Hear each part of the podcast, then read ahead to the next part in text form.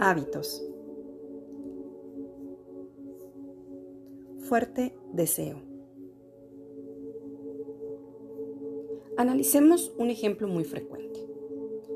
Cuando un fumador ve la señal, es decir, la cajetilla de cigarros, incluso aún no siendo la marca o el tipo de su preferencia, su cerebro comienza a esperar el golpe de nicotina. Tan solo con ver un cigarro es estímulo suficiente para que el cerebro ansíe una dosis de nicotina. El punto es que si esta dosis no llega, aumenta el deseo hasta que el fumador se fuma uno sin pensarlo, de forma automática.